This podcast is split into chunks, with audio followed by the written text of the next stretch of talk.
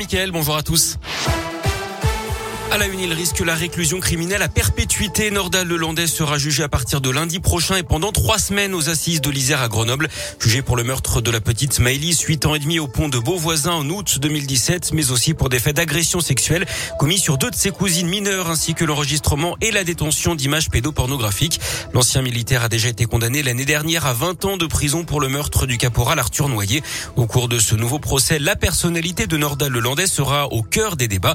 Une véritable épreuve pour les proches de la petite Maëlys. Maître Fabien Rajon, avocat de sa mère et de six autres parties civiles membres de sa famille, les accompagne depuis maintenant plusieurs années.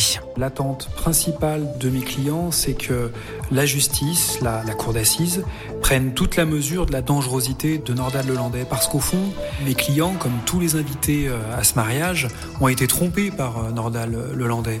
Et leur crainte, eh bien, c'est que Nordal Lelandais ne puisse parvenir à tromper les jurés de la cour d'assises, comme eux-mêmes ont pu être trompés ce soir, euh, mariage d'août 2017. Le procès aura lieu du 31 janvier au 18 février aux assises de l'Isère à Grenoble. Vous pouvez retrouver cette interview complète sur radioscoop.com. Dans l'actu également près de chez nous, cette fuite de gaz hier à la mi-journée à Chazelles sur Lyon, à la frontière entre la Loire et le Rhône. 420 personnes ont été évacuées d'un collège, d'une école élémentaire et d'un lotissement après l'éboulement d'une tranchée sur une conduite de gaz. Toutes ont été rassemblées dans un gymnase le temps de l'intervention. La fuite a été stoppée, mais de nombreux abonnés étaient encore impactés par cet incident en fin de journée.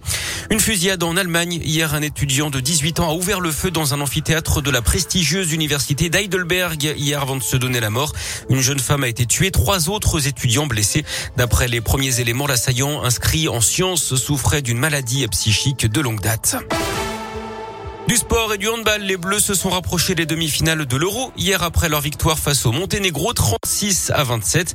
Un nul pourrait suffire face au Danemark. Match à suivre demain à partir de 20h30.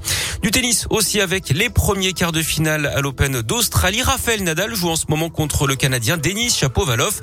Il mène 1-7 à 0. À suivre également ce matin Gaël Monfils face à l'Italien Matteo Berrettini.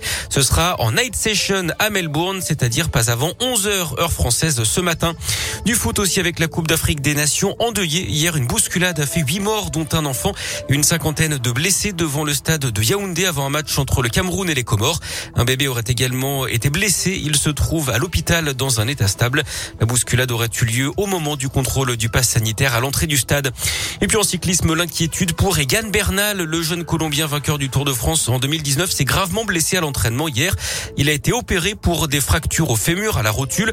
Il souffre également d'un traumatisme thoracique. Il doit être opéré de la colonne vertébrale dans les prochaines heures.